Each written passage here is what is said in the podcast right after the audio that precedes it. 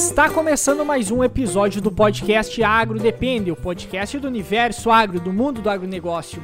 Hoje nós vamos estar trazendo um tema que é de extrema importância. Hoje eu acho que a gente pode confirmar isso até que toda a nossa produção, toda essa tecnologia que a gente chegou para nos patamares produtivos que a gente tem hoje e de produção de alimento se tem muito em função do melhoramento genético, do, de melhorar esses cultivares, de ter uma melhor resposta tanto para pragas, doenças, uma adaptação ao clima em regiões diferentes e, e, é um trabalho que leva bastante tempo e tem uma grande importância por ser um dos insumos básicos para a produção que é a parte da semente e o melhoramento ele tem um papel bastante importante nisso. E hoje a nossa ideia é falar um pouco sobre isso. Meu nome é Eduardo Sebastiani. Meu nome é Douglas Bonita Borda. E o meu nome é Rodrigo Daneloski. Meu nome é Cassiano Sartordeck. Então vamos pedir aí pro professor Rodrigo se apresentar um pouco mais, dizer em que parte ele trabalha, qual é a especialização dele dentro do doutorado aí. Fique à vontade, professor, para si. Beleza, beleza. Então, muito obrigado pelo convite aí do pessoal para participar desse podcast. Então, como já foi apresentado, meu nome é Rodrigo Daneloski, né? Eu tenho formação em engenharia agronômica, depois eu cursei mestrado e doutorado na parte de melhoramento genético, tudo lá pela Universidade Federal de Pelotas. E a partir do ano de 2018, então fui convidado para trabalhar aqui na, na CETREM, né, para tanto ministrar disciplinas voltadas para a área de melhoramento genético, como disciplina de genética, melhoramento genético, técnicas e análises experimentais, que é uma área muito importante do melhoramento genético, e também atuar diretamente no melhoramento genético de linho e de painço, que a CETREM vem desenvolvendo já desde 2015. É isso aí, então vamos entrar no, no assunto aí, que é a questão do germoplasma também, a, a importância que a gente tem de estudar na agricultura mundial e todo o avanço eh, genético dos cultivares que a gente teve uh, até agora e cada vez está vindo mais com outras uh, com outras tecnologias sendo inseridas juntamente, mas o mais importante é essa questão do germoplasma que traz toda a base inicial que consegue desenvolver então uma maior produção para a gente levar para os produtores e os produtores botar esse resultado a campo e nos armazéns. Hein?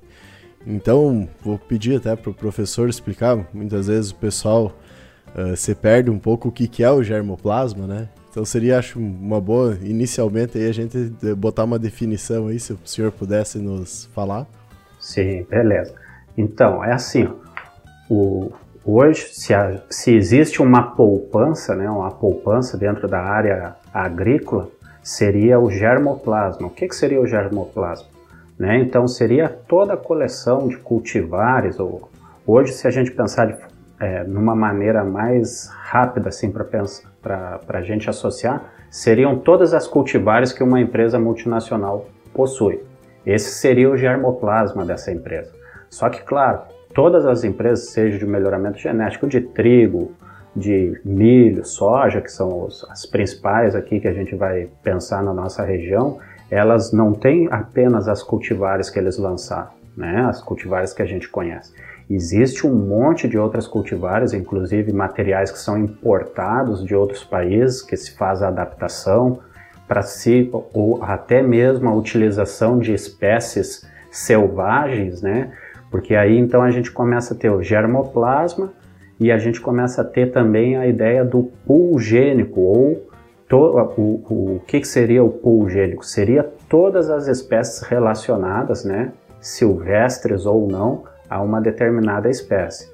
Por exemplo, a soja, o Brasil possui o, um germoplasma, né, que são vários acessos da, da, da espécie soja, inclusive é, acessos de espécies não domesticadas ou espécies com até certo ponto selvagens, isso dentro do, do germoplasma da soja.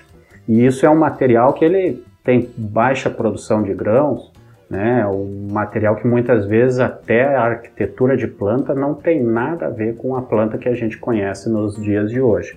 Mas por que, que se mantém isso? E tem um custo para se manter isso, né? Então, o, o, o, a gente nunca sabe né, o dia de amanhã.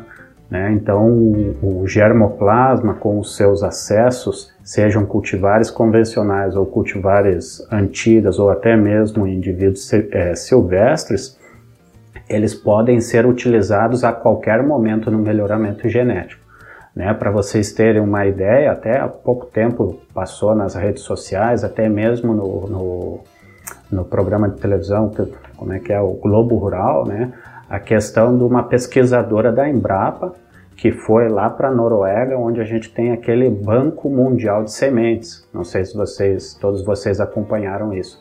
Veja a importância que é manter a variabilidade, né, manter esses materiais guardados, porque a gente nunca sabe quando vai utilizar esse material para fazer melhoramento genético. Esse banco que tu comenta é aquele banco que tem, uh, uh, no caso, sementes, geralmente do mundo Isso. inteiro, que é levado para lá de diversas Isso. plantas, é. caso aconteça é dentro, alguma catástrofe. Dentro de uma montanha. Exato. Ele é construído todo dentro de uma montanha, né? Exato. Uh, como é que é? A Arca de Noé, acho que você. Exata, é, exatamente. Esse é o Banco Mundial de Sementes. Ele, tá, ele é o Banco Mundial de é, Slav, o nome na Noruega. Então lá estão hum. depositados sementes, principalmente sementes, que a gente tem uma, um, uma grande questão, que existem sementes ortodoxas e sementes recalcitrantes. Uma delas aceita o resfriamento e o armazenamento com baixo conteúdo de umidade. Né? E aí vem a questão uhum. dos bancos de germoplasma. Existem várias maneiras de se ter um germoplasma. Né? Um deles é armazenando sementes. Existem outros bancos de germoplasmas que são in vivo, que se diz, que são as plantas a campo, uhum. principalmente frutíferas, a gente vai ter muito assim. Mas por que que se mantém tudo isso? Porque o, o mais cedo ou mais tarde a gente pode lançar mão desses materiais para fazer melhoramento genético. A soja mesmo, com a questão da ferrugem asiática, a Embrapa, é, Embrapa Soja, que fica no Paraná, ela tem cruzamentos com indivíduos selvagens mais próximos né, à soja cultivada. Para quê? Para fazer introgressão, intro, introgressão de genes. O que, que seria, seria introgredir genes? São genes de uma espécie selvagem que a gente consegue colocar ele na cultivar elite, esse material elite que a gente trabalha para fazer com que as cultivares modernas possam expressar esses genes de resistência. Então, o banco de germoplasma, o, o, guardar, armazenar esses materiais, seja aqui no Brasil, seja a empresa multinacional, todas elas possuem esse banco de germoplasma para poder utilizar no melhoramento genético para melhorar características de rusticidade, né? Então, tolerância a estresse bióticos, abióticos, né? E assim por diante. Então, é um reservatório, né? Se a gente quiser uma palavra para definir melhor germoplasma, seria essa aqui. É um, res, é, é um reservatório de genes, né? Então, e, esse seria o germoplasma, reservatório de genes. Só uma dúvida, quem, quem hoje é responsável por esse, uh, por esse banco de sementes? Esse o banco de sementes lá da Noruega, ele está sob responsabilidade da Noruega, Porém, todos os países contribuem, seja com material genético, seja com recursos financeiros. Tá? Mas esse é um banco, é um banco de sementes mundial. Ali o contexto, vamos dizer, seria uma catástrofe mundial para ter um, um, recur, um, um recurso de, de, reserva. Inclusive, até já foi utilizado, se eu não me engano, no Oriente Médio, aquela região lá que tem muita questão de guerras, né? Então, o trigo tem origem, várias espécies cultivadas têm origem naquela região, né? E já ocorreu de um bombardeio destruir né, um, um programa lá que conservava o germoplasma do trigo. O que, que se fez nessa região? Se foi buscar novamente cópias dessas sementes lá nesse Banco Mundial da Noruega. Né? Tudo isso começou, essa questão de armazenar sementes, armazenar germo, o germoplasma, começou a partir lá do Nikolai Vavilov, né, que é um russo, né, um cidadão russo que começou a coletar e estudar os centros de origem e diversidades, porque, mais uma vez, né, o, a gente nunca sabe quando vai precisar voltar numa cultivar antiga para fazer melhoramento genético novamente. Tá? Porque uma, um ponto importante também que tem que se salientar, por que guardar germoplasma? Né? A gente já viu que germoplasma, então seria o meu reservatório de genes. Por que, que eu tenho que manter um germoplasma? Por que, que eu tenho que guardar um reservatório de genes? Porque o melhoramento genético, a primeira função direta, é, que o melhoramento genético tem é de selecionar. Quando eu seleciono, eu escolho aqueles indivíduos que são melhores ao meu interesse. Quando eu escolho indivíduos que são melhores ao meu interesse, eu abro mão de uma série de, de outros indivíduos, né, ou outras cultivares, que naquele momento não são do meu interesse. Então, pode ser que lá na frente a minha variabilidade genética fique muito estreita e eu não consiga obter melhoramento genético. Então, eu tenho que buscar lançar mão desse recurso genético, que é o germoplasma, para incorporar novos genes e a partir dali eu fazer melhoramento genético. Que é uma coisa que a gente vê bastante no melhoramento genético que volta e meia tu acaba mudando a característica, tá mantendo só produção, produção, produção e começa a ter um problema de uma doença, por exemplo, que está afetando bastante o campo e já se alastrou, vamos dizer assim, e daí tu tem a necessidade de voltar, uh, melhorar, no caso, botar uma resistência na planta, ou uma coisa que a gente está vendo agora, diminuir a quantidade de folhas, folhas uh, um pouco mais eretas, pés um pouco mais baixos. Então tu vai sempre sendo necessário buscar essa reserva, então, para tu conseguir atingir as características que tu tem no campo hoje. Daí tem um fator ainda cultural. Hoje, se a gente for analisar, para te ter uma ideia, quando eu estava lá no técnico agrícola, 2012 por aí, mais ou menos, uh, já se falava, isso já vem se falando há mais tempo, mas aquela época eu lembro que até num dia de campo estava sendo apresentada uma variedade que era para ser uma variedade menor, que é para facilitar as aplicações principalmente defensivas, o manejo em si. Só que mesmo assim a gente tem um fator cultural que hoje em dia o pessoal continua muitas vezes preferindo uh, plantas com porte maior, que é aquela história, ah, que la, olha que lavoura bonita, o tamanho daquele soja. Se bem que não é só o tamanho que vai definir, tamanho não é documento, digamos assim, né? Exatamente.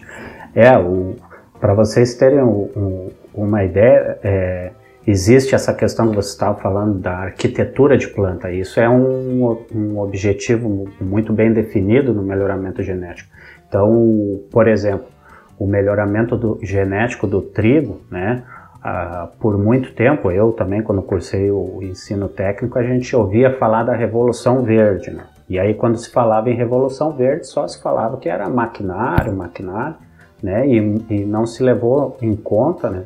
Que o melhoramento, o, a revolução verde, né, propriamente dita, ela se deu através do melhoramento genético do trigo, que foi a incorporação de genes de baixa estatura no trigo. O que, que acontecia? Naquela época, né, o nosso trigo ele era de estatura alta, tinha aí quase 1,80m. E aí qualquer adubação nitrogenada que você botava é o suficiente para essas plantas acamar. Então, o, o, existe um pesquisador que foi até ganhador do prêmio Nobel, né? É o, o Norman Borlaug, dos Estados Unidos, que ele conseguiu incorporar genes do nanismo. Eram cultivares, aí veja que tem como é que se... às vezes a gente não vê o uso direto do germoplasma, mas o que, que esse pesquisador foi, fez? Ele descobriu que na região do Japão existia um, um trigo de baixa estatura, que não produzia muito bem. Aí o que, que ele fez? Cruzou o trigo da região do México, né, que era onde ele trabalhava, com esse, com esse trigo é, de baixa estatura e o que, que ele conseguiu? Conseguiu o trigo com alta produtividade que tinha na região do trigo, porém com alta estatura, ele conseguiu manter é, a, essa alta produtividade numa planta de trigo mais baixa, né, com menor estatura. É, com isso, reduziu o acamamento e também permitiu o uso de algumas doses, um pouquinho, né, um, uma quantidade um pouco maior de adubação, ainda possibilitando o incremento do rendimento de grãos dessa produtividade. E essa, a esse trabalho desse pesquisador é que se dá muito o título da Revolução Verde e por isso dele ter ganhado o prêmio Nobel, porque nesse momento que esse pesquisador fez esse trabalho, era quando a gente estava se encaminhando lá, se vocês lembrarem lá da época do colégio, que teve um momento que a população mundial vivia naquela, naquela questão de que a população mundial crescia como uma progressão geométrica, né, a teoria de Malthus, né, enquanto a produção de alimentos crescia em, em outra progressão. Né. Então, naquele momento, ele superou isso. E hoje, claro, a gente já está vivendo um novo gargalo, né? De novo, a gente está pensando em aumentar rendimento de grãos e mais uma vez a gente vai lançar a mão do, do germoplasma é, guardado, né, o material guardado, até porque a gente se encaminha, né, está tudo sendo direcionado para a questão do aquecimento global e isso vem desde altas ou baixas temperaturas, né, estresse hídrico, que esse ano a gente experimentou bastante aí na questão da soja, do milho também, né? Então, todas essas questões, mais cedo ou mais tarde, a gente vai utilizar uma reserva de genes, seja de um indivíduo próximo geneticamente ou não. Né? Eu até separei aqui, tinha algumas informações aqui que eu separei para a gente utilizar. Por exemplo, ó, em níveis de rendimento de grão, ó, se a gente observar aqui, ó, tá, na, lá na década de 70, por exemplo, o trigo no Rio Grande do Sul, é uma informação que está no site da Conab, tá? Então, o trigo no Rio Grande do Sul, no ano de 1977, ele produzia 452 quilos por hectare, né? Isso não alimenta ninguém, né? e pense como é que era, como é que era a qualidade nessa época lá, né? 1977. A gente tem uns altos e baixos aqui do trigo, então, por exemplo, o, o, na série histórica aqui, 2013 a gente teve uma, um rendimento bom, foi de 3.058 quilos. Claro, isso aí vai dar então 3 mil quilos, vamos fazer a conta aqui. Isso aí vai dar 50 sacos. Claro que esses valores que estão no site da Conab são valores médios. Eu tenho pessoas que vão produzir muito mais, assim como aqueles que vão produzir bem menos. Nós até gravamos um episódio essa foi semana passada falando sobre trigo.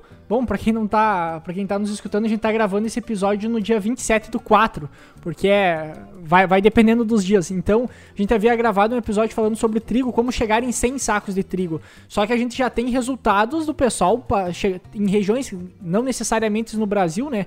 Mas o pessoal atingir até 12 mil toneladas quase de trigo em alguns trabalhos. Então, nós temos ainda uma, uma, uma, uma trajetória para aumento de produtividade muito grande que a genética já entregou. Falta o nosso manejo contribuir para isso também, né? Exatamente. Potencial genético ele existe. Para você ter uma ideia, eu participei no ano de 2012, foi o, é o Congresso Internacional do Melhoramento Genético, que ele foi feito aqui no Brasil, em Bento Gonçalves, em Bento Gonçalves, né? E aí então veio gente de tudo quanto é país, inclusive tinha chineses lá. Aí o cidadão estava nos mostrando lá o, o equipamento que ele havia inventado, que o trigo estava produzindo acima de 8 mil quilos. Era uma tobatinha com uma enxada rotativa e um, um, um não um compactador, mas um, um rolo só para prensar a semente. E ele era semeadura não, que não era em linha completamente. Só que o que, que acontece? Essas regiões ele trabalha tudo manualmente, né? Não é em grande escala que nem tem aqui. E claro, lá eles alteram tudo, né? Vai mudar muito a questão do subsídio, né? A gente tem aqui, conforme o Eduardo falou, né, a questão do, do, do, do manejo. Potencial genético a gente tem, tem que se trabalhar melhor o manejo. A região de Minas Gerais, lá o pessoal está produzindo trigo com altos índices produtivos, né? Então tem que ter muito cuidado.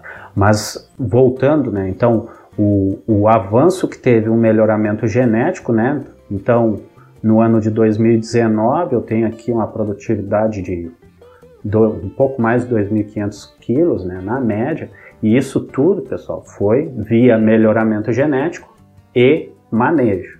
Né? Então, principalmente, hoje a gente tem o trigo muito relacionado à qualidade de grãos, então isso vem em material de outros países. Se vocês é, por exemplo, agora tem a, há um tempo tem a Limagran trabalhando com melhoramento genético, então tem muito material francês, a própria Biotrigo, a R Sementes, Embrapa, todos esses grupos, eles utilizaram material genético muitas vezes vindo de outros países, ou seja, lançaram mão de germoplasma vindo de outro país. E isso também foi, né, no início, quando o Brasil não tinha bem estabelecido as empresas de melhoramento genético, tanto privada quanto pública, muito material foi introduzido de outros países. Ah, o nosso maior exemplo, a soja. Né? A soja foi completamente, inicialmente, importada dos Estados Unidos, se avaliou os materiais que melhor produziam e depois todo o restante foi melhoramento genético feito aqui mesmo no Brasil. Sempre lançando mão desses reservatórios de genes. Tá? Porque tem uma, existe uma máxima, vamos dizer assim, do melhoramento genético, né? Tem que existir variabilidade genética para que eu possa melhorar. Se existe variabilidade genética, o melhoramento ele vai selecionar, vai estreitar. Esse estreitamento, uma hora ele não vai, eu não vou conseguir melhorar mais. Né? Ele vai chegar num pico de produtividade e eu não vou conseguir melhorar mais. Aí por isso retorno lá no germoplasma para introduzir novos genes e fazer melhoramento de novo. Eu acho que é importante a gente comentar só uma questão que, dando todos esses exemplos que tu comenta, você mostra o que, que é basicamente a ciência, né? E como a ciência trabalha. Tu vai ter, sempre fazendo experimentos e uma verdade ela não fica uh, sendo, sendo uma verdade absoluta, ela pode mudar no dia de amanhã.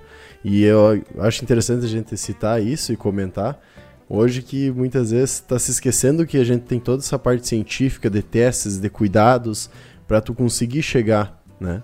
Porque muitas vezes ah, o pessoal acha que é só comercial, que só precisa fazer as coisas, mas não é só isso. Tu tem toda uma linha de pesquisa atrás disso que está suportando toda essa, te uh, essa teoria, vamos dizer, que tu vai colocar a campo na prática, né? que está suportando tudo isso que passou muito tempo sendo pesquisado e muito dinheiro foi investido para chegar onde é que chegou. E que pode sim mudar de uma hora para outra e não tem nenhuma verdade absoluta de uma coisa que um produtor que fazia 10 anos atrás pode continuar fazendo, né? Então, só para aproveitar, deixa aí pra gente complementar isso aí. Correto, correto. Não, e tem, tem, um, outro, tem um outro ponto também em cima, em cima disso que o Cassiano estava falando, é que toda essa parte do. todo esse melhoramento que ele acaba acontecendo, ele vai. Uh, ele vai, de certa forma, influenciar nesse resultado final. E muitas vezes a gente vê os próprios produtores, muitas vezes quem está com, comprando a semente, eles dizem assim: ah, mas por que, que eu vou ter que pagar tão caro nessa semente aqui? Porque antigamente era de, de tal forma. E uma crítica que também acaba acontecendo é para as próprias instituições que tem, as federais, por exemplo, uma própria Embrapa, um exemplo, que está desenvolvendo trabalhos, está desenvolvendo a parte genética, e isso dá muito custo. E muitas vezes o pessoal olha lá o orçamento que está indo para esse tipo de instituição e dizem, ah, e, e para fazer o quê? Só que tem muito trabalho, principalmente como melhoramento genético, que a gente não vê, e isso acaba chegando muitas vezes nas empresas que tem dentro do Brasil, para eles conseguir repassar de uma forma comercial lá para o cliente lá pro produtor para chegar lá na ponta final. E muitas vezes o pessoal acaba não reconhecendo que há todo esse processo, como muitos também desconhecem a parte do melhoramento genético. Na cabeça de muitas pessoas simplesmente é pegado uma semente, dado umas injeção para ela ali dentro e larga no campo, que é isso aí, entendeu? É que nem é, com frango, tu né? pega é, ali, bota é, hormônio é, frango. O, pro, o produtor em si, ele não, não conhece como é o processo de melhoramento, né? Ele tem os mitos dele e e utiliza o que vem na cabeça dele, né? Até muito eu escuto Não só no... o produtor, né? É, não só o produtor, né? Muito eu escuto também no campo, que é o seguinte, professor, até talvez tu possa, uh, cortando um pouco o assunto, dar um, um parecer sobre isso, que é o que que quando o melhoramento genético melhora numa parte, acaba talvez estragando em outra, digamos assim. Que é o que os produtores comentam, porque às vezes tu vai lá e aumenta em produtividade, ah, mas daí a resistência de uma doença baixa. Mas daí tu vai lá e, ó, e melhora a resistência de uma doença, mas a produtividade daquele híbrido de milho ou cultivar de soja acaba diminuindo. O porquê que acontece muito dessa, dessa variabilidade, hein? Isso, aí assim, ó, a, a natureza ela vai sempre tender ao equilíbrio. Né? Então você vai até lembrar, de repente, lá das aulas do professor Marcos lá, então tem sempre essa questão de compensação. Se a planta produz mais, se ela produziu mais, provavelmente ela deixou de abastecer outra parte da planta com determinadas reservas. Né? Não é que eu melhore uma parte, piore outra tem muita questão do manejo, né? Muitas vezes o produto em si, ele, o material, ele é melhorado e ele é vendido e ele às vezes não é feita a recomendação mais adequada, né? Então a gente vai ter, vai, vai ter sempre, provavelmente vai ter sempre ganho, tá? Uma coisa que a gente tem que cuidar muito, aí o Douglas falou ali do, da questão do milho, o milho provavelmente seja a planta que a gente tem o maior potencial genético. Outra coisa é a gente dar condições para que a planta esboce esse potencial genético, né? Aí também eu estou aqui com uma, um, um, um, gráfico da Conab, né? Eu até me surpreendi quando eu estava olhando aqui a questão da, da, do, da produtividade do milho no Rio Grande do Sul, né? Então aí eu tenho show, rendimentos abaixo dos 10 mil quilos, não sei, você que trabalha direto na, com revenda, se isso é normal ou não é, né? Mas eu tenho o conhecimento de que tem muitas cultivares de milho que têm potencial genético acima dos 15 mil quilos, né? Então até tem o professor lá aposentado da UPF, que o pessoal comenta muito, o professor Floss, né? Que ele tem um vídeo na internet lá do milho de 300 sacos hectare, trabalhando com manejo de solo, cultivar e, claro, pivô central. Então, potencial genético tem, né? os materiais têm. E claro que aí a gente não pode botar tudo para o melhoramento genético. Ali, quando você compra a semente, você está comprando um material de alta tecnologia. Mas para esse material de alta tecnologia demonstrar tudo que ele possui, você tem que trabalhar dentro do manejo mais adequado né, para não, não acabar perdendo essa tecnologia. É, no, no, campo a gente observa, falando na questão de milho, tem pessoas uh, que colhem, que eu acompanhei 271 sacos por hectare de, de, de, milho, assim como teve gente que colheu 120 sacos por hectare de milho, né? O que que varia? Manejo, toda a questão de manejo, uh, o que tinha 271 pivô, uh, utilizou a melhor adubação, fez manejo para controle de doença, controle de pragas. Fez um manejo muito melhor do que quem fez lá, colheu os 120 sacos, sabe? Isso a gente observa bastante no campo. E assim como pode acontecer muitas vezes, alguns interpéries climáticas aí, de dar uh, um, um, granizo em cima do milho, né? É, é, e acabar afetando a produtividade. Mas a gente observa bastante essa questão, essa variabilidade uh, na produtividade da, da, da, da, cultura do milho, né? É, aí voltando lá, que nem o, o Eduardo estava comentando, do custo da semente, eu acho que, se eu não me engano, o milho é o que deve ter os custos mais altos para o saquinho de semente, né? Então existe todo um programa de melhoramento genético ali que a ideia, né, a empresa, eu sempre falo assim, a empresa multinacional ela não brinca em serviço, né? Então os caras gastam muito dinheiro ali. Por isso que, se é para melhorar, eles vão melhorar. Aí a gente tem que ver o, o produto entregue, o que, que é feito depois que o produto é entregue. Né? Então tem muito essa questão. Claro, a gente não pode jogar a culpa, ah, o cara não, não, não trabalhou de forma adequada, não fez o manejo adequado. Existe um, todo um contexto que deve ser levado em conta. Né? Mas, o, o, por exemplo, em um programa de melhoramento genético de milho, onde você vai levar aí quase uns 10 anos para lançar um novo híbrido, né? O que, que você vai fazer? Você vai, de, primeira, primeira coisa, a empresa, principalmente as multinacionais, que são as líderes aí do, do da produção de sementes híbridas, né? Elas vão acessar o germoplasma que cada uma tem. Isso é muito importante, né? A questão do germoplasma não é só a instituição pública que tem, não é só para vamos dizer assim, do ponto de, bio, de, do ponto de vista biológico, que se tem isso, né? Do, vamos dizer, ah, conservação de, de, de, sementes. Não, não. Se você pegar uma empresa multinacional aí, a, Pioneer, né, que é, é, tudo é Corteva, pegar lá KW, KWS, né, e o, a própria Lima Gran, que também tem milho, essa outra empresa aí, qual tem uma multinacional nova aí que chegou com milho diferente. Todas essas empresas, elas possuem no seu acervo um germoplasma. Um germoplasma aquele que é de uso direto, né? E um germoplasma que é o, o, o, o banco de genes. O que, que essa empresa vai fazer? Lá dentro desse germoplasma, por exemplo, do milho, o híbrido do milho, né? O milho é uma planta autógama, então ela tem, é, perdão, o milho é uma planta alógama, né? Então ela tem fecundação cruzada, naturalmente. Então o que, que essas empresas fazem? Elas começam artificialmente, né? Feito de forma manual no início, né? Então fazem a autofecundação dessas plantas, né? Por seis a sete gerações, né? Aí a gente trabalha com gerações, dependendo do, do investimento da empresa, uma geração por ano. Claro que uma empresa com maior aporte financeiro e tecnológico, ela vai conseguir mais de uma geração por ano. Então ela vai ter aí sete anos para fazer essa linhagem. Depois desses sete anos, ela vai levar aí mais uns três, três anos testando essa linhagem, né? É claro que no formato de, desses sete anos que ela fez essa linhagem, ela já foi avaliando para resistência à doença, seca, estresse bióticos, né, ataque de, de, de, de doenças, né?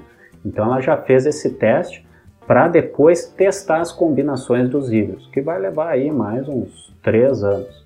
Então a gente vai ter aí tranquilo, no mínimo 15 anos até lançar uma cultivar híbrida de milho né? E esse material ele é, é profundamente, né? Ele é testado ano após ano, né? Para se lançar um material de melhor qualidade, seja para rendimento de grão e aí você já vê o melhoramento genético que você vai ter que fazer da seguinte forma: eu tenho que ter cultivares que sejam aptas para produção de grão, cultivares de, de milho que são aptas para fazer silagem e assim por diante. A mesma coisa, é, espécies autógamas, né, como, como a soja, né, onde o Brasil deve ter um dos, está entre os, os países que tem os maiores bancos de germoplasma desse material. Muito dentro da empresa pública, que é a Embrapa, né, e muito dentro das multinacionais. Porque sem esse material, sem esse reservatório de gene, você não tem como começar. Tá? Então, isso é uma, uma, é uma necessidade de um programa de melhoramento. Aí eu posso brincar com vocês e falar o seguinte, né? Eu tenho, como eu trabalho com linho, né, com a linhaça, eu tenho meu germoplasma de linhaça ali na CETREM. Uma parte fornecida, inclusive, com o trabalho, o TCC do Tabordo do, do ITIO, né? Que foi, o que que aconteceu? Na década de 80 existia melhoramento genético de linhaça aqui no Brasil, né? Só que a linhaça ela tinha outra finalidade, né? Principalmente para a questão do, do óleo, né? Para utilização em tintas. Hoje ela já tem uma finalidade alimentícia e o, o germoplasma existente desse material aqui no Brasil é o que a Cetrem tem. Se você pegar, os, o, por exemplo, a Embrapa, que tem o Senargen, né, que é o Centro de Conservação de Germoplasma que existe em Brasília, tem quatro acessos de linha que foram coletados no Brasil na década de 80. E não existe mais nada. A única coisa que vai existir é o que está aqui na CETREM. Então, como é que eu comecei o meu melhoramento genético?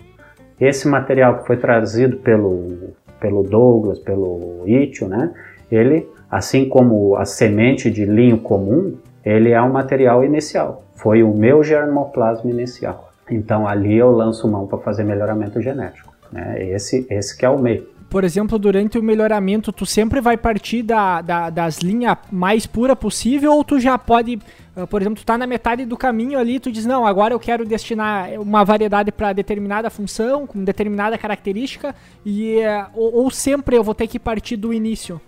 Não, é, o germoplasma, né? Então ele é o meu reservatório de gene. Ali eu vou ter muito material que agronomicamente ele não é bom, não é bem produtivo, mas eu mantenho esse material guardado como reserva de gênero. Como eu, o programa de melhoramento ele já está com foi 2015, então já estamos aí com se encaminhando para seis anos, então a gente já cinco tem anos. cinco anos, é, a gente já tem algumas cultivares. O que que se faz agora? Essas cultivares melhoradas, eu utilizo ela no melhoramento genético. E aí vem a lei de proteção de cultivares, né, que ela permite que se faça isso. Então, hoje a gente está defendido pela lei de proteção de cultivares que eu posso utilizar uma espécie cultivada, né, uma, uma espécie não, uma cultivar, né, é, melhorada que foi lançada por uma outra empresa, eu posso utilizar no meu programa de melhoramento. Isso é o que se faz hoje em dia. Então você vai ver Embrapa, as multinacionais de soja, milho, milho já começa é, um pouco diferente, mas soja, trigo, você vai ver, se você pegar o manualzinho das indicações técnicas do trigo, lá tem a genealogia das cultivares atuais de trigo. Então, como é que se fez o melhoramento? Se pegou cultivares utilizadas nos outros anos e se foi cruzando esses indivíduos para fazer melhoramento. Então, hoje o melhoramento ele trabalha da seguinte forma: eu pego uma a cultivar que é melhor na região e cruzo com outra cultivar que também é boa, desde que elas não sejam aparentadas geneticamente. E a partir desse cruzamento eu faço um novo melhoramento genético. Porque tem uma, uma questão muito importante aqui, né? Para o melhoramento genético ele ser eficiente, tem que existir variabilidade genética. Aí a gente repete de novo. Variabilidade genética a gente vai ter no germoplasma.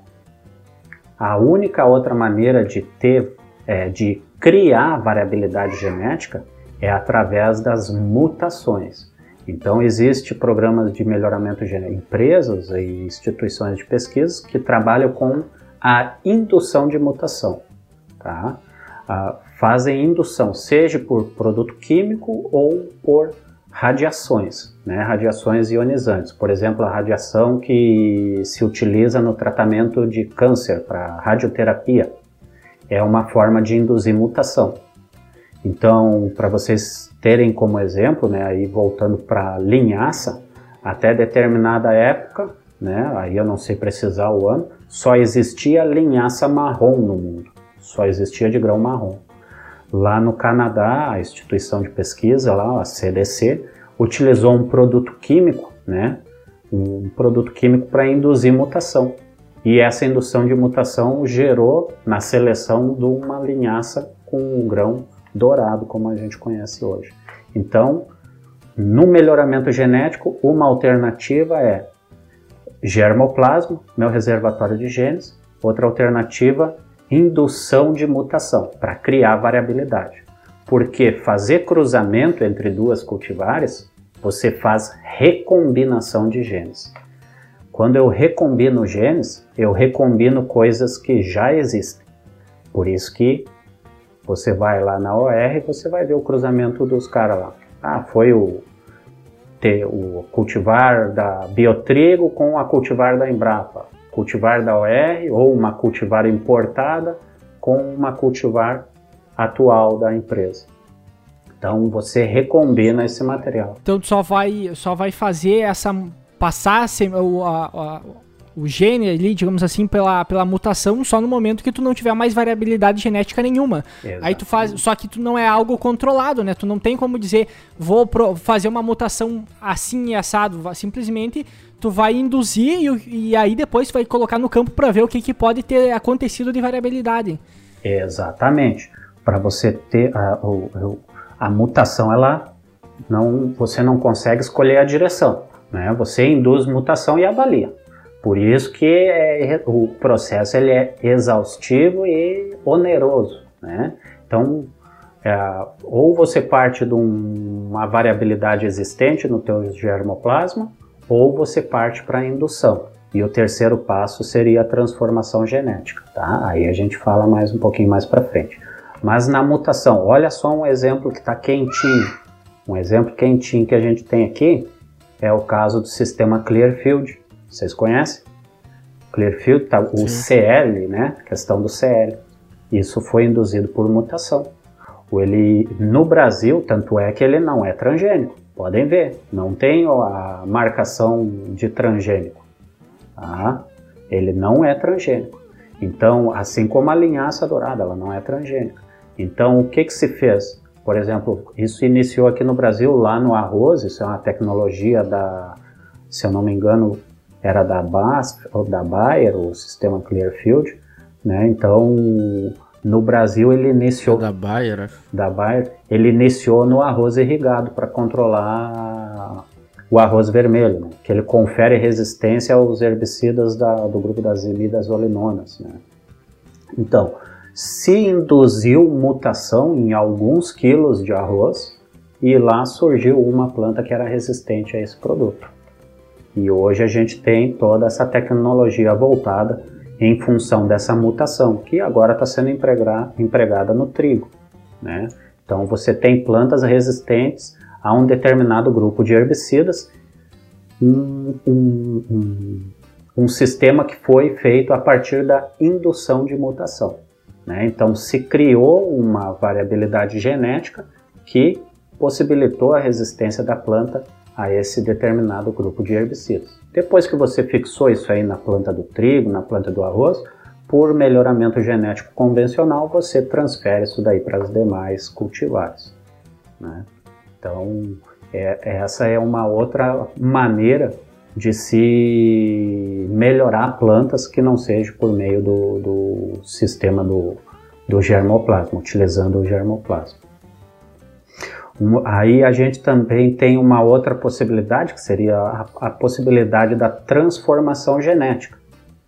Mas para se fazer transformação genética, eu tenho que conhecer o gene que eu quero utilizar. Mais um, uma questão de germoplasma, né? Porque isso aí é para tudo quanto é organismo. Eu vou ter germoplasma de animal, de planta, de microorganismo, assim por diante. Né? Por exemplo, frango, né? Hoje em dia tu não compra uhum. mais raça nenhuma de frango numa agropecuária, não existe mais. São Sim. tudo híbridos, uhum. linhares, nem sei como é que se chamam os frangos. Mas as empresas de suínos também. As empresas de melhoramento, elas mantêm o seu banco de germoplasma com esses materiais, com esses animais lá numa condição de, de, de de subsídio para fazer novas, novas linhas de melhoramento. Aí o que, que acontece? No, na questão do transgênico, eu tenho que ter um grupo de micro-organismos para eu estudar eles e identificar ah, características que são do meu interesse. Né? Então, uhum. teve que se estudar Sim. muito o Bacillus, né? o Bacillus turgesiensis, uhum. para depois é, identificar qual era o gene específico e aí, através da técnica de transformação genética, introduzir esse gene dentro do, do DNA de uma planta. Professor, assim, ó, quando tu monta um banco de germoplasma, né? Uh, te, digamos, tu vai montar o banco de germoplasma teu para dar início a um programa de melhoramento genético, né? Aí, como que tu faz isso? Tu pode estar tá colocando uma, um, um, um, germoplasma dentro desse teu banco genético ali, que tem um, parentesco com alguma outra cultivar já lançada, ou com algum outro germoplasma que tem dentro desse teu banco de uh, salvo já, né? Uh, uh, de que forma que tu pode eh, trabalhar para não ocorrer a introdução de um germoplasma com parentesco já igual a um que tu tenha salvo dentro do, do, do teu banco genético para não correr mais para frente ali de tu não conseguir fazer é, em, estreitar essa tua, esse teu melhoramento genético e tu não conseguir mais dar continuação, né? Isso. Hoje existe uma série de metodologias estatísticas onde a gente faz pesquisa em cima da avaliação fenotípica da planta, né?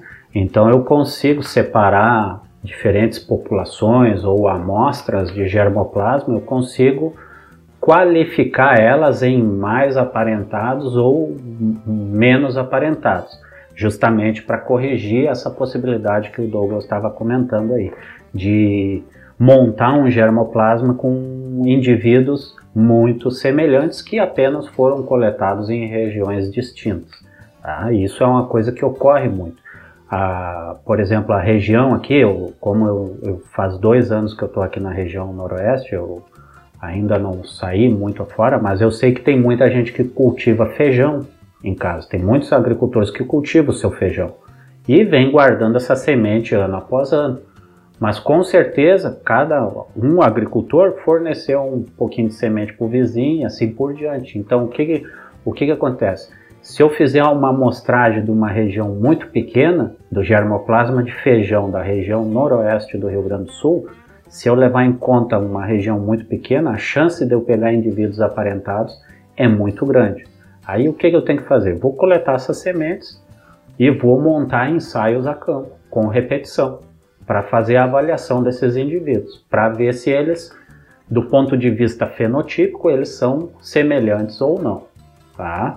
Mas aí o que, o, o que veio a partir da, da, técnica do DNA recombinante, né, a partir de que se desenvolveu a técnica de PCR, existe hoje muito marcadores moleculares e mais recentemente, né, mais recentemente eu digo do ano do, de 2010 para cá, a gente tem tido já numa relação muito barata a questão da genotipagem que é você pegar, por exemplo, 100, é, 100 amostras de feijão, 100 cultivares de feijão, ditas cultivares de feijão, e coletar o DNA desses indivíduos e fazer a genotipagem, ou seja, escanear todo o DNA dessas plantas e aí sim eu cruzo esse, o, o, a informação desses indivíduos para ver o quanto eles são semelhantes ou não geneticamente.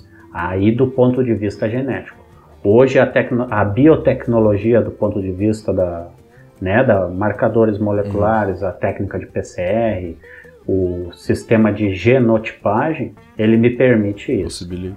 Possibilita com é. que, por mais que eu tenha indivíduos, porque existe isso, né? O, tem uma outra máxima do melhoramento genético que ela diz que o fenótipo, né, o fenótipo de um indivíduo, que é a parte que a gente vê fisicamente, o fenótipo, uhum. é igual a uma porção genética, uma parte genética, mais o efeito do ambiente. E aí eu posso ter plantas muito parecidas que geneticamente são semelhantes. E aí eu, uhum. através dessa análise genética, eu consigo separar isso daí. Né?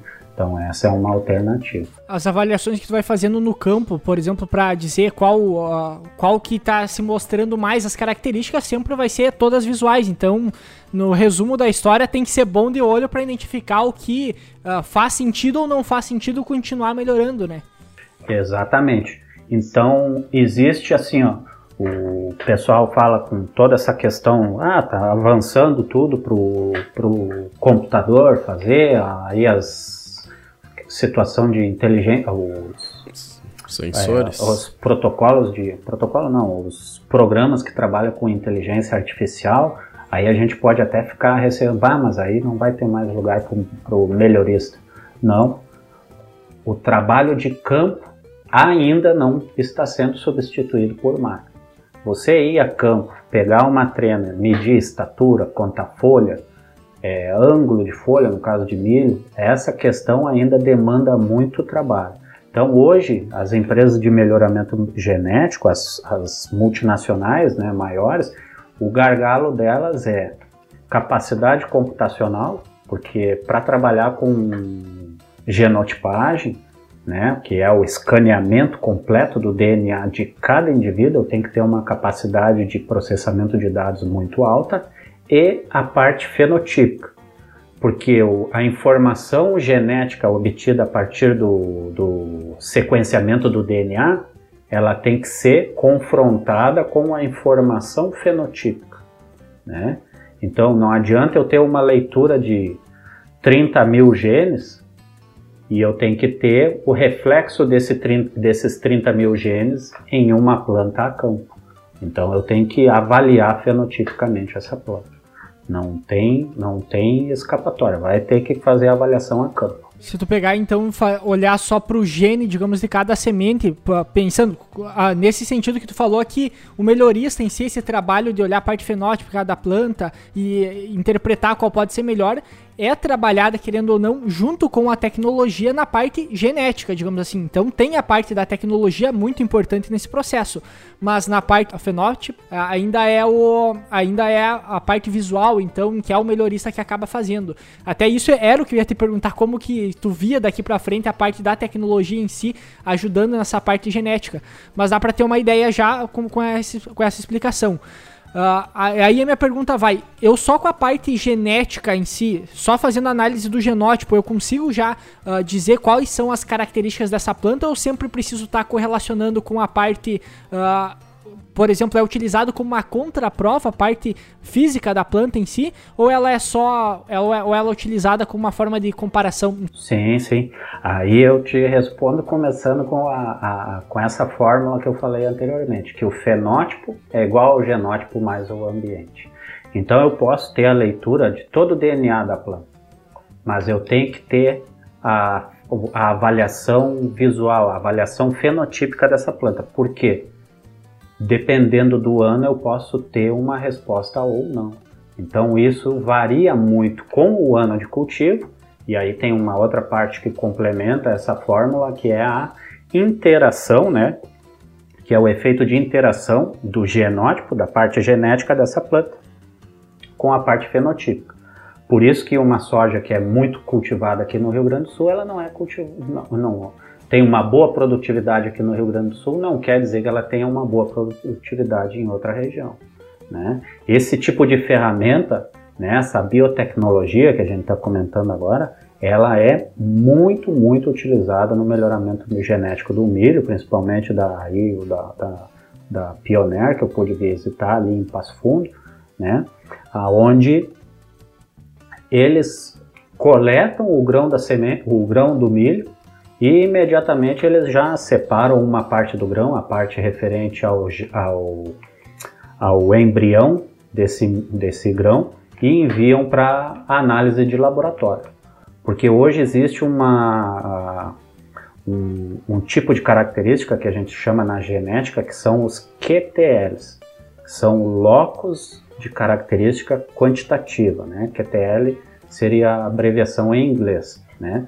Porque hoje a gente sabe que as características não são controladas por um único gene. Principalmente as características mais importantes da ponto de vista do agronegócio, rendimento de grão, resistência a doenças, assim por diante. Elas são controladas por um grande número de genes. Então eu avalio dentro do genoma dessa planta se a maioria desses genes positivos estão lá. No entanto, eu tenho que colocar essa planta a campo porque nem sempre, por mais que aqueles genes possam estar lá, nem sempre eles são expressos do ponto de vista fenotípico. Até porque eu vou semear um material que tem uma constituição genética, mas eu vou colher a interação dessa genética com o ambiente. Então, por isso que sempre, sempre vai ter que ter avaliação a campo. Bom então, uh, bom, então, professor, perguntando para ti, então, agora de uma parte que é bastante polêmica, que geralmente é o que mais dá discussão, que é a parte dos transgênicos. O que, que acontece na hora de, de criar uma, uma variedade que tem uma transgenia? Qual que é o problema que muitas pessoas acabam ah, encontrando nesse processo? Bom, primeiro, assim, o, o transgênico ele é uma realidade, né? Isso é um caminho que não tem, não tem mais volta, mais tá? volta. Então, é bom ou é ruim? A gente vai ter que ver isso aí no decorrer do, dos anos, mas a gente já tem um bom tempo de, seja animais, pessoas consumindo produtos transgênicos sem problema nenhum. Vocês querem ver uma, um exemplo muito importante aqui, que às vezes muita gente veste a bandeira do contra o transgênico e não sabe, é a questão da insulina. Se alguém de vocês tem algum parente que faz uso de insulina, é só você pegar a bula da insulina para você ler lá, ó. até abrir uma bula aqui, ó. Então diz assim, ó, ó, solução injetável de insulina humana DNA recombinante. Se diz que é DNA recombinante, foi utilizada uma técnica de transformação genética para produzir esse produto. Então, o que, que se tem hoje? Toda a insulina humana ela é produzida por um organismo geneticamente modificado, né? OGM, que é a forma mais, né, vamos dizer assim, mais lapidada de se referenciar a esses, esses organismos, né? E aí a gente tem uma série de outros produtos. Então o pessoal bate em cima das plantas transgênicas, bate em cima das plantas transgênicas. Por que isso, pessoal? Com o início da soja transgênica, o que, que o, o agricultor abandonou, né, de certa forma? O agricultor acabou abandonando o manejo integrado de plantas daninhas, acabou abandonando Sim. a rotação de produtos né, de diferentes mecanismos de ação. E aí o que, que se observou? Em vez de redução de utilização de produto químico, a gente viu um uso intensivo uhum. e sequencial do mesmo produto. E aí toda a questão da seleção de plantas é, resistentes ou tolerantes aos herbicidas utilizados. Né? Mas também nesse contexto, além da insulina, eu ainda separei aqui para a gente utilizar uma referência Deixa eu abrir aqui, ó. Hoje, no Brasil, isso é uma informação que está disponível lá no site do CTN Né? É quem regulamenta os, os produtos transgênicos ou os organismos geneticamente modificados no Brasil. E hoje a gente uhum. tem produtos é, aprovados para comercialização. Se eu pegar aqui, vocês vão achar até que é piada, mas só lendo aqui, ó, as duas primeiras linhas são leveduras para fabricação de cerveja, provavelmente. Geneticamente modificadas. Então tá é, aqui, ó. Por isso sou a favor do transgênico. Então aqui, ó, é, Saccharomyces cerevisiae tem uma geneticamente modificada para a produção de é, um produto aqui que eu não sei como é que é o nome, mas tem várias, várias. Então hoje se utiliza muito organismos geneticamente modificados para né, é, construir orga organismos que produzam uma substância específica. A gente viu agora o caso da insulina. Organismos que o, o, produzem, vamos dizer aí, uma partícula viral sem o vírus propriamente dito, que é o, a teoria da vacina, né? Então, a, uhum. a, principal teoria de uma vacina é você produzir o capsídeo, que é a parte proteica de um vírus. Mas a parte de, do DNA dentro do vírus, você, que é a parte infecciosa dele, você não produz. Então, dentro da área animal, tá cheio de produto transgênico que ninguém se pergunta se é bom ou não é. Agora, na área agrícola, aí os caras né, caem em cima. Mas hoje, o. o... E... Diga, Cassiano. E os produtos, muitas vezes, próprios produtos agrícolas que são transgênicos, os primeiros que foram feito uma certa transgenia, o pessoal muitas vezes nem tem ideia que é, que nem tu vai pegar o tomate longa-vida, por exemplo, que foi um dos primeiros, se eu não me engano, a ser feita transgenia para ele manter mais tempo de, prateleira, é, acaba muita pessoal não conhece, só acha que é só soja e milho, né? É, aí eu vou, tu não tá errado, viu, Cassiano? Mas tem uma coisa, o, o tomate transgênico, ele não está permitido no Brasil. Ele foi, no, ele é, foi o primeiro transgênico exatamente como você colocou uhum. aí. Só que ele foi nos, esse trabalho foi feito nos Estados Unidos. Hoje o nosso tomate longa-vida aqui ele é melhoramento genético. Ele não é utilizado. É só melhoramento, é só melhoramento genético. Aí até para você tirar uma dúvida e ter também isso aí como informação, também eu já participei de um uhum. TCC na CETREM, onde o colega ele trabalhou com brócolis híbrido, né? E ele também achou que o brócolis, brócolis híbrido era um transgênico. Aí eu até demonstrei para ele aonde ele poderia buscar informação. Mas hoje, de plantas cultivadas, o que a gente tem disponível para comercialização, né, para utilizar, é soja, milho, eu estou vendo aqui o algodão, cana-de-açúcar, feijão e eucalipto. São as únicas plantas liberadas para comercialização. Transgênico. Transgênico porque existe ainda um porém, né? Querendo ou não, o transgênico que a gente come, ele é de via indireta. A gente não se alimenta diretamente da soja transgênica, do milho transgênico. Claro, exceto quem pega aí o milho verde para comer na beirada da estrada. Mas a gente se, a gente, a gente se alimenta de subprodutos. O óleo de soja, ele vai ser só o óleo, uhum. ele não tem a célula transgênica. Claro, aí o animal, né, o animal que come ração, né, como os bovinos, frangos, suínos, esse se alimenta do produto diretamente transgênico. Já nós, na alimentação humana, a gente não se alimenta do produto diretamente transgênico. Né? Por muito tempo, até hoje eu não verifiquei isso, nas Filipinas, que é onde tem a maior pesquisa, ou a maior instituição de pesquisa em arroz, eles têm lá o arroz dourado, que se diz, Golden Rice, né? que foi um arroz produzido através de transgenia, né?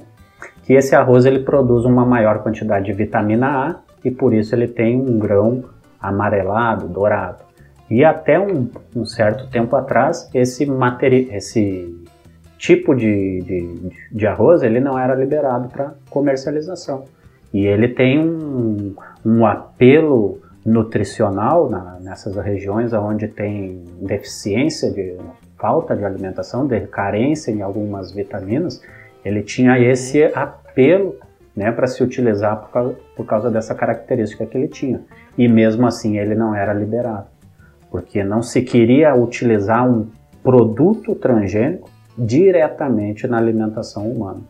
E sim, o subproduto era aceitável, né? Mas hoje ele já está também, já tá, já caiu já está sendo utilizado diretamente na alimentação. Mas aí, só para reforçar, então a gente tem uma série de eventos transgênicos. Um evento transgênico é quando se conseguiu transformar uma célula do vegetal para uma determinada característica.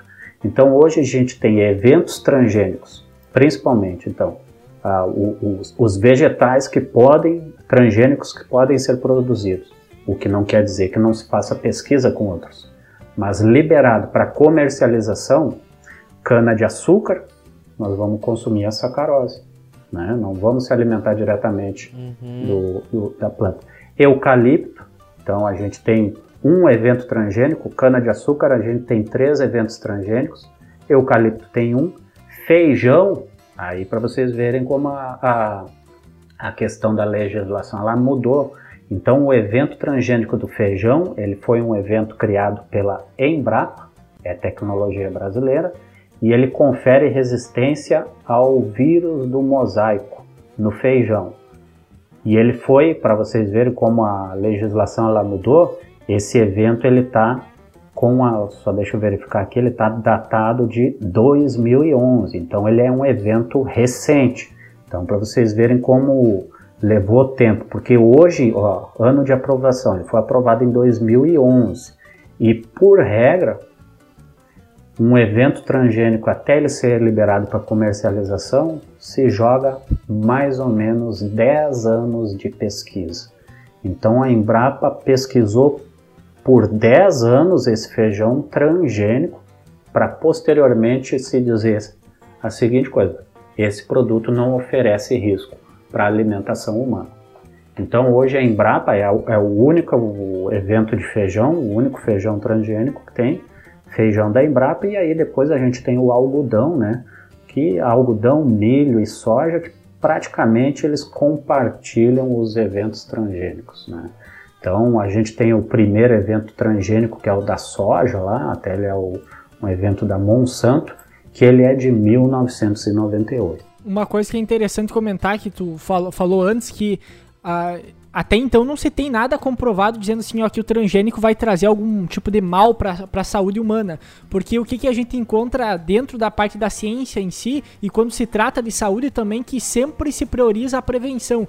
Até naquela. naquela naquele evento que eu e o Cassiano tava presente lá da, do Fitus Club, lá em Porto Alegre, uh, um dos pesquisadores que estava lá comentando, ele com, falou sobre algumas modificações genéticas que estavam aparecendo, se eu não me engano, um deles era o tal de Drive, uh, uh, drive Gene, um negócio assim, que era, que era inserção, digamos assim, de genética diferente, tanto até em mosquito da malária, coisa que tu conseguia controlar a, a, a malária com mosquito, com mosquito uh, modificado geneticamente, só que as pessoas eram contra isso. Então, tu, tava, tu tem uma, uma genética, digamos assim, uma, uma modificação que tu poderia uh, facilitar, digamos assim, ou melhorar a vida da sociedade de alguma forma, e as pessoas vão contra porque é algo que elas desconhecem. E tudo aquilo que elas não conhecem, elas têm um certo receio. Pra te ter uma ideia, até esse dia eu tava observando, eu tinha comprado um daqueles potes de, de, de, uh, de batata chips, uh, e no pacote já dizia assim, ó, é batata, mas é fabricada a partir do milho, uh, dizendo que era milho transgênico que era utilizado na formulação, na composição do produto. Então a gente já vem a, tá vendo até dentro dos próprios alimentos essas modificações, identificando qual é e qual é o tipo de produto que está sendo utilizado para fabricação, né? Exato, a soja, a soja gera uma quantidade de produtos utilizados até no chiclete. Se você pegar lá o chicletezinho, aquele que vem na caixinha, o Clórex tem lá o símbolo do transgênico, né? Então, acho que só não colocaram no refrigerante, ainda até nem sei, porque muita coisa do refrigerante da Coca-Cola é glicose de milho, né? Então, tá em muitas coisas o, o, a questão do transgênico. Mas isso gera um outro tipo de mercado, né? O mercado do não transgênico, né? Que isso até ração animal hoje em dia existe esse tipo de, de, de apelo comercial.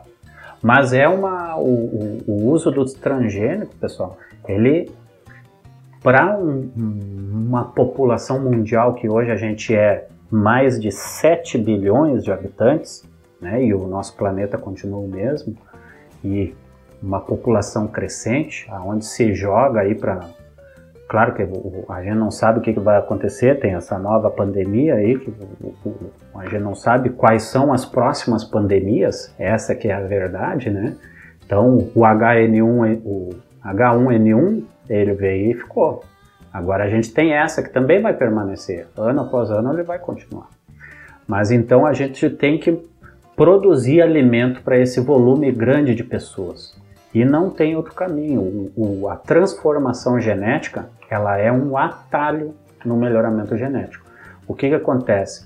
Você tem um gene que você conhece, só que ele está em outro indivíduo, em outra espécie ou em outro tipo de organismo. O gene do glifosato ele veio de microorganismo do solo, por exemplo.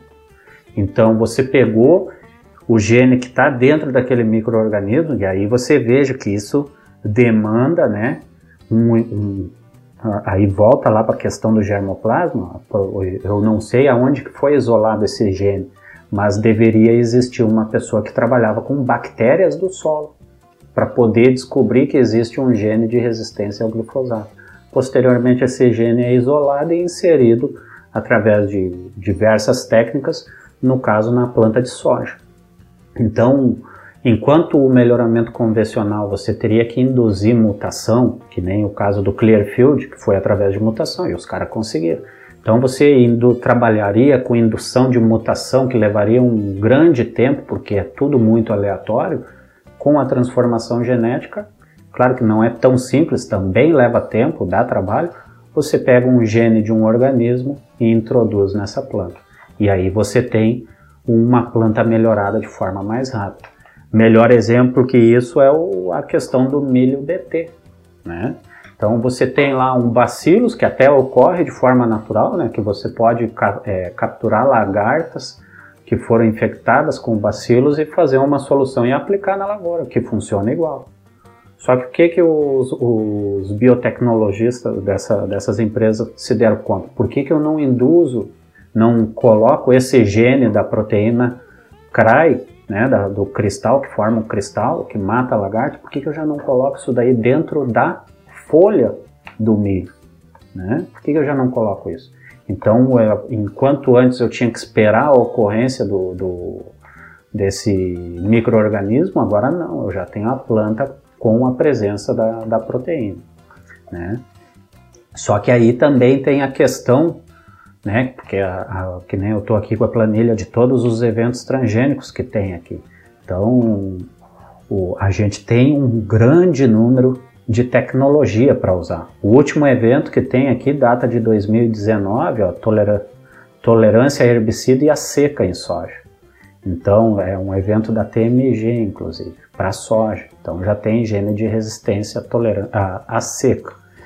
Então, o que, que acontece? Eu tenho uma tecnologia muito boa para utilizar. Só que uma, a má utilização desse, desse recurso é que muitas vezes acaba atrapalhando e é até utilizada como argumento para quem é, é, completamente contra esse tipo de tecnologia. Né? Então hoje o glifosato já tem uma série de um, um grande número de plantas a qual ele não, não elimina completamente. A proteína do o BT no milho também. Então, por isso que a gente tem que ter muito cuidado na utilização, tem que ser muito técnico, né? Então, para que a gente não perca essa, esse tipo de, de ferramenta, porque é complicado. Aqui, o que, que acontece? Existem esses genes que foram identificados e promovem essa, essas características. Só que as empresas estão trabalhando incessantemente para descobrir novos genes. Só que não é tão fácil assim. Então, a gente teve a soja lá no ano 2000, começou a soja transgênica. Mas a pesquisa com organismos geneticamente modificados já vinha da década de 80. Então, isso leva tempo. Então, eu tenho que utilizar de forma adequada. Né? É a mesma coisa que o, o antibiótico no nosso caso. Né? Antigamente, você qualquer pessoa comprava antibiótico na farmácia. Hoje já se conseguiu impor a restrição da receita. Né? Então, no agronegócio, embora que se tenha a lei que diga que tem que usar receituário agronômico, não se consegue frear isso no mesmo, no, na mesma, no mesmo formato que é feito na medicina. E aí o que, que acontece? Hoje a gente tem o um milho aí com quatro tipos de proteína CRAI, né? Só que continua sendo o mesmo mecanismo de ação. Eu gosto de falar para os alunos lá que o milho BT é a mesma coisa que um milho que já vem com inseticida junto. E aí o que, que a gente aprende em aula? Posso aplicar o mesmo inseticida sequencialmente? Não posso, tem que revezar mecanismos, né? E o milho BT eu não consigo revezar esse mecanismo a não ser que eu troque a cultivar. Mas todo mundo quer sempre plantar cultivar transgênica. Então, ou e principalmente, muita gente não faz a área de refúgio. A área de refúgio é uma garantia de que a tecnologia vai permanecer é, funcional por mais tempo. Aí na questão dos herbicidas, a rotação de produtos químicos, por mais que a minha soja seja RR, eu tenho que rotacionar para permanecer essa, esse mecanismo é, funcional pelo maior tempo possível. Por quê? Né? Aí vou fazer o gancho para a questão do germoplasma. Não tem gene novo aí descoberto. Se não tem gene novo, ou eu mantenho aquilo que existe, ou vai ficar mais trabalhoso produzir grãos mais para frente. Né? E isso já é uma conversa que tem sido feita até nos dias de campo. Né? A questão principalmente do milho, do refúgio, né? A gente vê que as multinacionais estão puxando isso tanto para a questão de fungicidas para as culturas agrícolas, né? Como também para, quem tu comenta, a questão do milho, uh, refúgio para o milho, refúgio até para a soja, no caso agora com os intactos, e que isso é, é muito importante e primeiramente eles não deram muita bola e a tecnologia demorou muito pouco tempo, vamos dizer, para uh, ter alguma resistência e teve necessidade então de novas uh, tecnologias empregadas no, dentro do, do, do, milho em si, né? Da semente, vamos dizer assim, do milho, da cultura. E que acabaram encarecendo pro produtor lá na ponta. Então, até uma coisa que o próprio produtor estava mal acostumado e agora a gente observa que está começando a, a, a, perceber isso, que, ah, mas vai dar uma doença, a, a questão da, das multinacionais, em um, dois dias vão conseguir arrumar outro, vão botar um produto novo e vai resolver Eles os problemas. Já, já, tem tudo pronto, é só só estão largando é. devagarinho. É. Daí, daí, a gente pode a gente pode fazer até uma ligação junto com a questão do coronavírus agora, né? Agora se mostra como tu tem toda uma necessidade de uma pesquisa que mesmo se todo mundo parar e tentar fazer uma vacina, que é o que está acontecendo hoje, as previsões mais otimistas estão largando para o começo do ano que vem. E isso seria num tempo recorde que nunca foi visto antes, porque o mundo inteiro está trabalhando. Então que começa a mostrar para o pessoal que as coisas não são tão simples de ser feitas e o valor empregado muitas vezes em cima não é simplesmente porque os caras querem lucrar também, né? Claro que eles também querem isso, mas tem toda uma necessidade de pesquisa, estudo, desenvolvimento muito atrás e que não pode ser usado de qualquer jeito como se nunca fosse acabar e que não vai uh, dar efeitos danosos, vamos dizer assim, para a própria cultura porque não deu nesse ano, mas como que nem tu comenta, se tu não utilizar o manejo correto, não uh, trocar uh, fungicidas, por exemplo, herbicidas, enfim, químicos, vamos dizer assim, na questão de lavoura, tu vai ter uma resistência um pouco maior e tu vai estar tá matando, de certa forma, essas tecnologias. Então acho que isso é importante a gente frisar e comentar também. Né? Exato, é. Vamos dizer assim, ó, por mais que a empresa multinacional tenha é, lá no seu banco de pesquisa, vamos dizer que tenha um, descoberto um gene que seja útil, ela aqui no Brasil e provavelmente na maioria dos países essa empresa vai ter que transferir esse gene para uma planta e levar aí no mínimo 10 anos testando esse gene, a eficiência e a, a vamos dizer assim, testando os, os possíveis efeitos danosos desse gene, tanto para a saúde humana como para a saúde do, do ambiente, vamos dizer assim, né? Porque a gente tem que levar em conta esse ponto de vista também. Então leva muito tempo. E querendo ou não, essas empresas elas vão, elas vão buscar esse gene, né? Que aí a gente está falando de é, são genes em algum lugar. Que lugar é esse? Uhum. É um germoplasma, seja de plantas, seja de microorganismos, seja de animais. Claro que o, o efeito, o transgênico, ele permite essa troca de, de né? Como, né? O, o, o DNA ele é universal, né? O DNA ele é igual, seja igual, eu digo, a constituição dele, né? As, pelas mesmas bases nitrogenadas em qualquer é, tipo de organismo. Então eu posso identificar um gene em qualquer outro tipo de organismo e utilizar, se ele confere uma característica boa para as plantas, utilizar nas plantas. Né? Tanto é que teve uma época que se falava lá que a transformação da genética da soja utilizava genes que tinha no vírus HIV, né? Então os caras lançavam mão de qualquer coisa, né, para bater contra. Nós que trabalhamos no agro, indiretamente, você está lidando com um produto que foi melhorado geneticamente e que tem uma origem que muitas vezes está há 10 anos atrás. Né? Esse é o maior exemplo. O que eu tenho, eu tenho feito na disciplina de melhoramento genético com o pessoal?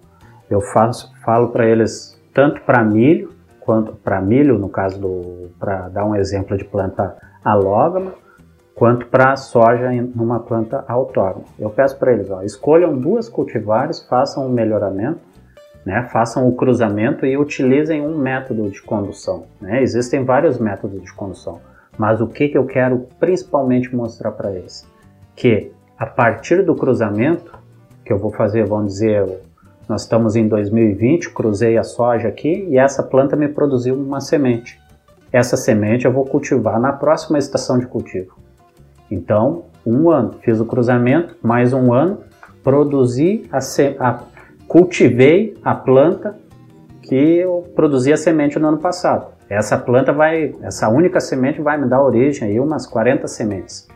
E a partir dessas 40 sementes é que eu faço meu melhoramento genético. Aí tem uma questão de genética das plantas autógamas e alógamas, né, que elas precisam atingir um, um nível de, de estabi, é, não é estabilidade, mas o, o, a, é estabilidade genética, vamos dizer assim. A planta autógama, quando eu cruzo ela, ela vira uma planta altamente heterozigota né? Ela tem os alelos completamente diferentes. E eu tenho que conduzir ela à homozigose. Essa condução à homozigose é que leva tempo. Durante esse tempo eu já faço a seleção. Então, seja autógama ou alógama, no mínimo 10 anos para se lançar uma para se obter uma nova cultivar. Aí a gente tem a questão burocrática brasileira que eu vou levar mais uns quatro anos para lançar ela como uma cultivar, registrar ela. Ou seja, leva tempo. É tempo. Essa soja Zeus, né, que tá na, fa, fazer propaganda tá na moda. Zeus foi o ano passado que começou ou esse ano? Foi o, o primeiro passado, ano passado. O ano passado. Então, o ano hum. passado, 2019, sem dúvida nenhuma, podem subtrair 10 anos aí, que foi o mínimo que, vamos dizer, 2019, lá em 2010, vamos dizer, que fizeram o cruzamento. Ou até em 2005, lá já levando em conta o período para lançar essa cultivar. Então a soja Zeus, com certeza o cruzamento das plantas que deram origem a ela foram feitas lá em 2005, 2006, quando eu estava entrando na faculdade. E os caras levaram todo esse tempo até ela virar essa cultivar. Por isso que custa caro um saquinho de semente. E tirando é. todas as cultivar que vão pro lixo, quase que não são utilizadas, né? Ah, que é... entraram no custo também dessa. Exatamente. É, hum, vamos dizer assim, 10% de aproveitamento e olhe lá.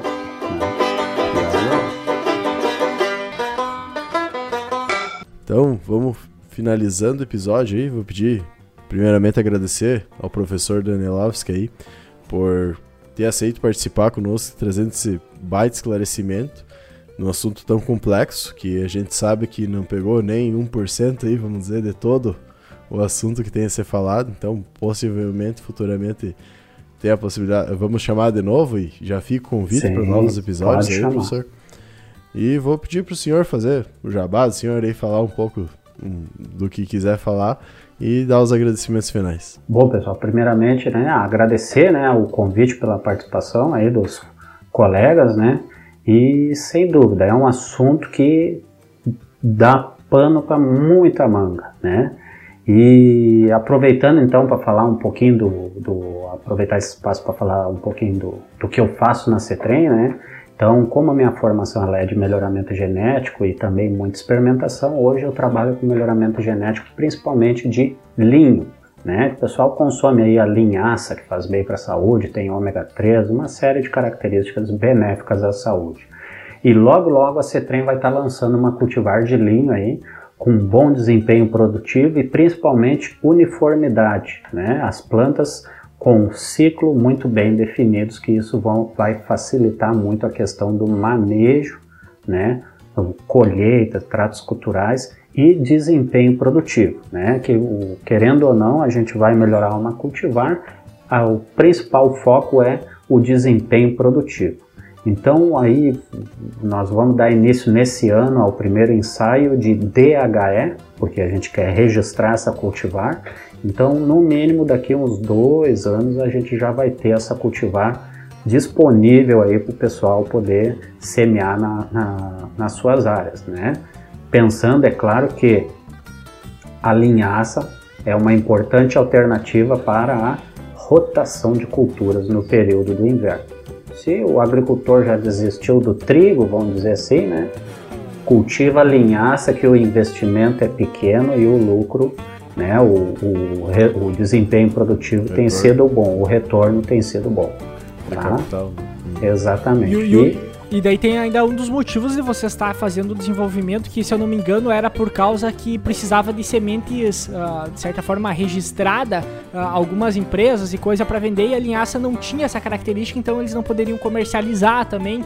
Então tem um papel bastante importante esse desenvolvimento, né? Exatamente, até a questão burocrática, vamos dizer aí do. Burocrática não, mas quem tem que acessar algum recurso financeiro tem que fazer uso de um material registrado, você tem que ter uma cultivar registrada, não pode ser qualquer coisa. Então, até nesse ponto de vista, você tendo materiais que são é, indicados para cultivo, você vai poder acessar aí recursos financeiros ou acessar seguro, alguma coisa nesse sentido. Né? Então isso é muito importante para a nossa região aqui que tem a possibilidade de, dessa cultura. Né? Não, mas show de bola. Acho que por hoje é isso aí. Uh, novamente agradecer ao professor, pedir pro pessoal também que ouçam os nossos outros episódios, que uh, se, nos sigam nas redes sociais e também ouçam os episódios especiais indo no Tempo para Todo Mato e o Agrodox. Mas por hoje ficamos por aí e até a próxima, pessoal. Até. Até. Valeu, galera. Tchau, tchau. Valeu, valeu. Tchau, tchau. Boa noite.